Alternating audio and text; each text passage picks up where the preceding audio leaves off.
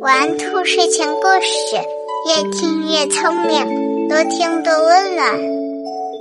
晚上好，小宝贝儿，我是兔耳朵姐姐，竖起你的小耳朵，开始听故事吧。聪明的农家女。从前，有一对相依为命的妇女，他们向国王申请了一块荒地，想把它开垦出来，种上庄稼。当他们快把地开垦完的时候，突然在地下挖出来一个纯金的臼。农夫要把臼献给国王。以报答国王让他们开垦荒地的恩德。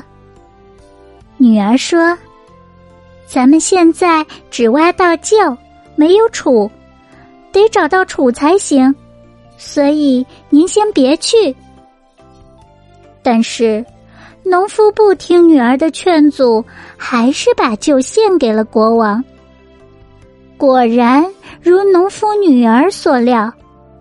国王让农夫交出楚，并把他关进了监狱。农夫在监牢里每天不停的喊：“我女儿早料到国王会让我交出楚，我要是听了女儿的话，该多好啊！”国王知道了，觉得农夫的女儿很聪明，就放了农夫。还娶了农夫的女儿做王后。几年后的一天，国王要去检阅军队，出发前遇到了一件事：一个农妇家刚出生的小马驹跑到另一家的牛旁边，牛的主人想霸占小马驹，就说马驹是他的牛生的。两个农夫为此大吵了起来。国王判决说：“小马驹躺在谁那里，它就是谁的。”于是马的主人去请求王后帮忙。王后让他等在国王阅兵时的必经之路上，拿一张大渔网装着捕鱼的样子，又告诉他该怎么回答国王的问话。第二天，农夫照着王后给他出的主意去做。国王看见了，问他在干什么。农夫说：“我在捕鱼。”国王大笑道：“哈哈哈哈哈哈！这里没有水，怎么能捕鱼？”